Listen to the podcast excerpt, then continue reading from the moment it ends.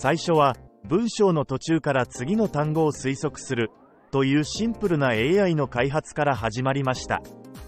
この AI をインターネット上の膨大なテキストデータで訓練すると自然な文章を生成する能力が向上しました。その後訓練データの量を増やしニューラルネットのパラメータを拡大することでまるで知的な存在のように振る舞うようになりました。しかしこの AI が提供する情報は人間の知識を気にしていますが実際にそれを理解しているわけではなく人間の知識をもとにした文章を生成することが得意なだけです。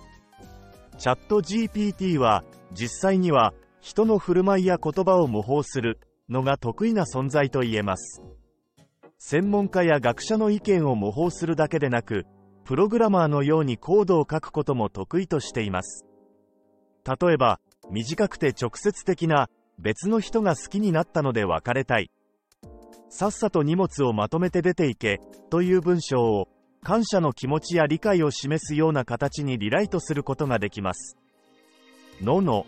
こんな感じです。いつも一緒にいられて本当に幸せな時間を過ごさせていただきました。しかし今回は別の人が好きになったという理由でお互いの幸せを第一に考え別れることにしました。荷物をまとめるのに手間取ると思いますが私もお手伝いしますのでゆっくりとした気持ちで荷物をまとめてください。この文章がそぐわない場合は何度でも書き直してくれます。その結果相手に対する配慮や感謝の気持ちを伝えることができコミュニケーションが円滑に進むことが期待されます。モノマネが得意なだけの人工知能が素晴らしい仕事をしてくれます。またこのような場合はうちの商品が壊れたのはお前の使い方が悪いから。払い戻しは絶対にしないよ。もう電話してくるな。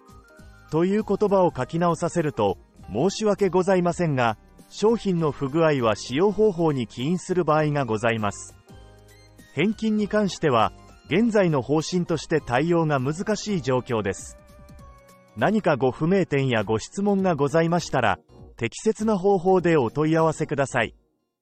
となります。チャット GPT は、これらの文章を元恋人や顧客対応スタッフのモノマネをして書いているだけです。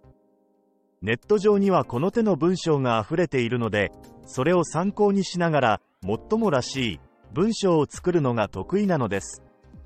チャット GPT は適切に使用すると、非常に役立つツールです。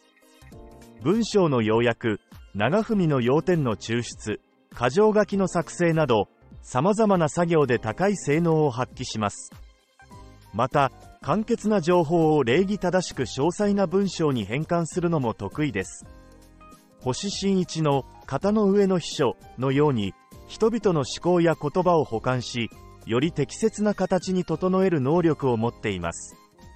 ただ、時折、不正確な情報を伝えることもあります。そのため、利用者は常に批判的な目を持ち、情報の正確性を確認することが重要です。